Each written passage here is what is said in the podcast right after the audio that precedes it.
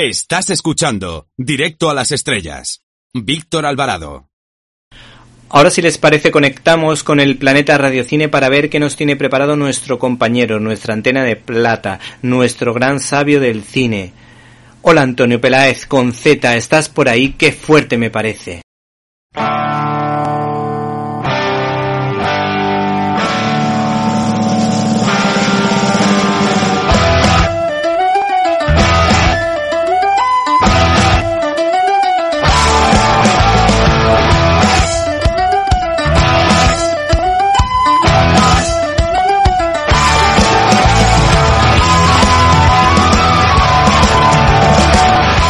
fuerte.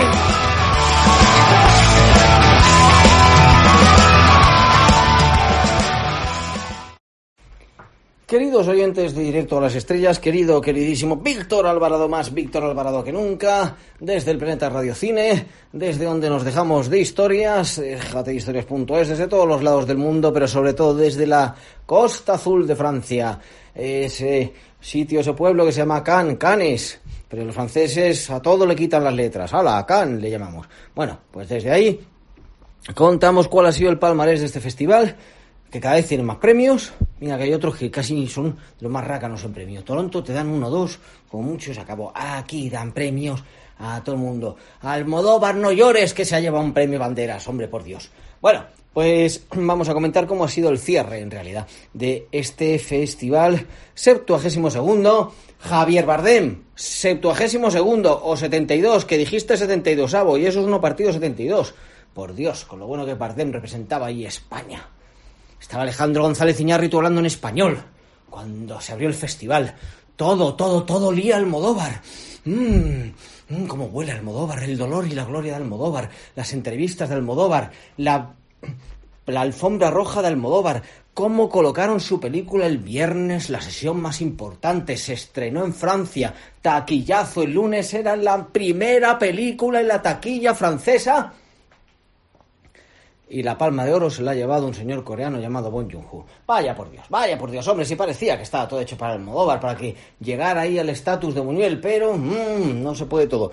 Buñuel, por cierto, del que se presentaron tres películas, tres restauraciones eh, de entre ellas La Edad de Oro, Nazarín y Los Olvidados, vamos, entre ellas, las tres que eran, que, bueno, pues han sido restauradas y ninguna de ellas con apoyo de España, es la cosa que tiene. No, y ni siquiera en España celebramos fiestas, así que lo del cine lo tenemos un poco así pasado. Así ocurre que Almodóvar se queda con todo, pero lo organiza muy bien. En fin, que ahí ha estado presente España durante todo el festival e incluso los premios de una cierta mirada, porque el segundo para Oliver Laxe y el tercero, el primero no, el primero ha sido para una brasileña. El tercero, para esa salvajada porquería, ese absoluto estafador que es Albert Serra, pues han sido esos los premios. Bueno, está un poco... Albert Serra está más bien afrancesado y además hay que poner también entre paréntesis que este es el primer año en que Catalan Films, o sea, la agencia que se ocupa de promocionar el cine catalán, está separada completamente de la zona donde está, pues, la Film Commission, eh, donde está, bueno, todo lo de España, Filmax, donde están todas las distribuidoras españolas, pues no, este año fueron a otro lado distinto del palé. Ay, ay, ay, la política que se nos mete por el medio. Y la política es muy importante para descifrar este festival de Cannes. El festival siempre se ha movido entre una especie de vena social, como llamarían ellos, comprometida, vamos, que son de izquierdas. Y, y también, pues, el gusto por el arte y todo esto que nos vende Terry Fremo, que es un señor muy majo, que es el, el, que selecciona las películas, el delegado general. A mí me cae muy bien, pero a veces hace cosas que no me caen tan bien. Pues más o menos se ha movido entre eso, ¿no? Y este año no es menos. Este año ha habido películas pues con una gran calidad artística, pero alejadas de ese componente, como puedan ser en cierto modo pues la de Veloquio, que era de la mafia, ¿vale? Un componente social, pero no, no, no, no es que sea. Aquí tenemos que salvar el mundo. Que el Loach sí, que el Loach sí está metido en eso, pero bueno, que el Loach siempre está en eso. Y teníamos también, por supuesto, a Terence Malik. En fin, ha habido, la verdad, que una selección estupenda. Michel Simon, que es uno de los críticos franceses que yo personalmente más respeto y más respeto a todo el mundo, dice que es la mejor selección de los últimos 15 años, pero el palmarés, salvo casos concretos, como podríamos decir el de Amodóvar, Celine Siama, ha sido más político, más comprometido, más lo que dicen social, más de izquierdas. Así que nos encontramos, bueno, pues que ha habido una mención, eso sí, a un cineasta más independiente, como puede ser Elia Suleiman, bien, pero claro, por menciones podría haber muchas más. Y luego ha habido a películas de la primera semana que teóricamente era la más eh, floja. La gran mención del jurado para eh, Mati Diop, esta cineasta de origen senegalés, o quiero decir que sus padres son senegaleses, pero ya nació en París. Pues le ocurre como Oliver Laxe, que Oliver Laxe parece español, pero es que nació en París. Sus padres son gallegos. Bueno, pues eh, el premio para esta película llamada Atlantique, que es como el segundo premio en importancia, ¿no? se me antoja demasiado. La película está bien, tiene un retrato interesante.